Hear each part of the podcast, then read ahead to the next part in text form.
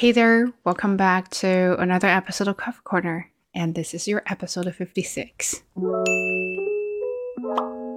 let's talk about what I've been watching and listening lately, uh, which is funny. Everything is about con artists. Yeah, I'm not sure why, uh, but I guess it's just trending uh, on social platforms, and I just can't avoid it. Uh, I first saw the show. I first watched the show about that Tinder Tinder thing, if you know what I mean, and and I was like amazed at how a person can fake themselves uh, to be like a totally different kind of person, and then I started to watch uh, Inventing Anna, mm, which is really I like the. I like Julia Garner. I think she's very talented. I really thought she had that kind of accent like that was her own accent. And then I went to watch some of her interviews and I'm amazed. Like she speaks perfect, clear uh, English, but in that show, her accent is just amazing. Wow. And then, of course, she's in another show. I think that's uh, Ozark, Ozark, and I think that's a show. Uh, people love that show. I may that may be my next show to watch yeah, I think. Well, anyway, I like her, and she, like, she's very talented in that show. I believe that's Anna Delvey, and then she plays that that character like she's innocent, young, and uh, famous, and self-conscious, and self-centered, mm, self-absorbed. And you can see that, and also dumb. With that I kind of accent, she she just plays that really well. I, well, I guess some people are talented, and then I I wanted to watch the show The Dropout, but I don't have Hulu, so hopefully it will be released on some other platforms. Uh, that's my hope. Uh, but I've been listening to the podcast, and the show is based on the podcast, which is really funny. Uh, podcast on Netflix, it's uh, not on Netflix, on Spotify, it's the same uh, name, The Dropout, about Elizabeth Holmes. So they're doing the whatever the one blood drop that you can you can get test results or things like that. I'm just amazed at how brave they are. You know, how brave they are. How can they just start to do like they're not afraid that people will find out or what? Like that's that's that's crime. But but they just can't take off and do their own thing and start to to, you know, um scam people. I, I'm just very amazed about whatever. I'm not trying to say they're good. I'm just saying that at that kind of age and they know how to scam people, that is pretty amazing. Like, I can't even lie saying that I don't want to work tomorrow. I can't even lie to just get a sick day off. I guess the people have different personalities. Uh, anyway, so that is something I was really thinking about. Uh, that's what I've been watching and listening to recently. And we were doing the article that was for last week. Uh, there's one article called How to Become Remarkable by Seth Godin. And he mentioned one thing that you want to be remarkable, you have to be the first and the best you can be the first one who starts everything. Let's say, well, everybody does vlog, and then you see how many vloggers now on YouTube, on Xiaohongshu, on everything. And some of them are really, really good, but how many of them are actually remarkable?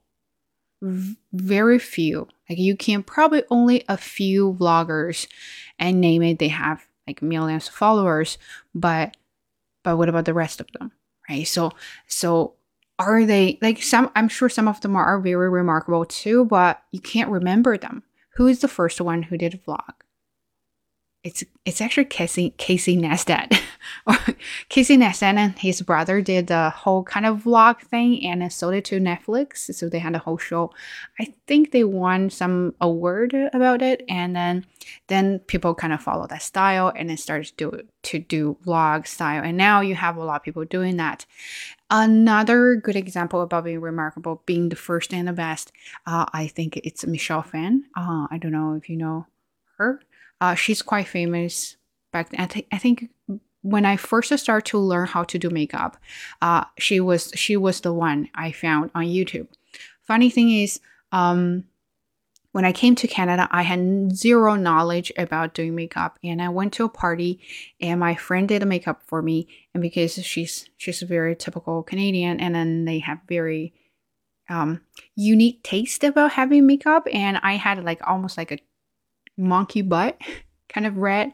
It was so embarrassed. Anyway, so after that, I felt like I needed to learn how to do makeup, and then I went to uh, search like tutorials, and she was the one I found on YouTube. And the funny thing is, because of her, or because of like I wanted to start to learn how to do makeup, and then that's how I started to watch YouTube a lot and started to learn English through YouTube videos, through tutorials, and other kind of things. Um, very interesting, but that is not what I'm talking about today.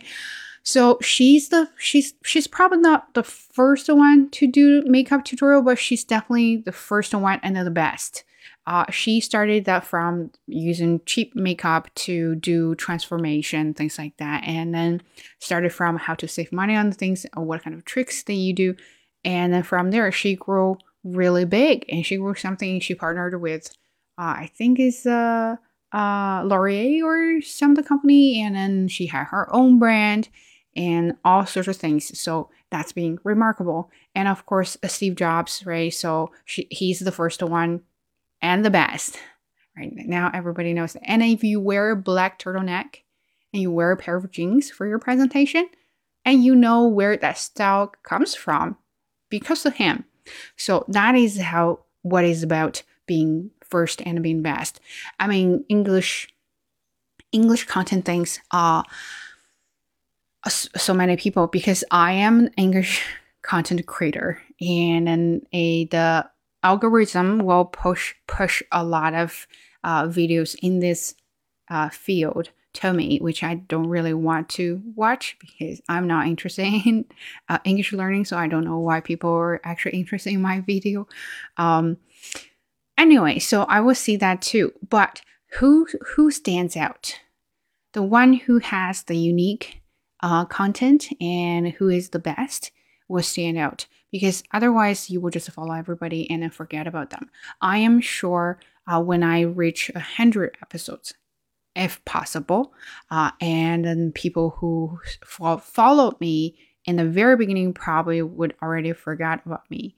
Uh, I, that's my guess because that's how I do. I follow some people, like I follow a lot of uh, vloggers, and I liked their style. I think they were wonderful, but only a few left. Only a few I could remember their names because sometimes I forgot to check their updates, and then I need to search the name. I don't even remember their name, but only a few because they're really they're brilliant. They're the best, so that's why I remember their names. Uh, I am not the best, and I and if you lose the name of the channel or you can't find me uh, on any platforms and then you will probably not don't you will probably not remember how to search this channel because you know i'm just not the best and, and i'm not the first right? And that is why they said something about like a fashionable uh the fashion comes fashion fashion goes. Um it just it just won't stay why am I talking about that? Yeah, being remarkable.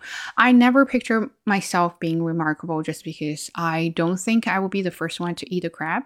Uh, but uh, I don't know, and I don't know if I have the talent and effort to be the best. And but you know, the difficult part is you have to acknowledge or you have to admit that you're not remarkable and you're not unique. You're just you're just mediocre. And it took me a while to realize that I might be good but I'm probably more like above the average good, but definitely not on the top. So, and that hurts. But you, you just have to admit that. And nothing wrong with being mediocre. I think a lot of people are happy about being in the middle and it's just, you know, there's no way that you can be you can be the first and the best all the time. Think about 10 million people being first and best and then you have to figure out uh, million kind of things to be the first and best for it.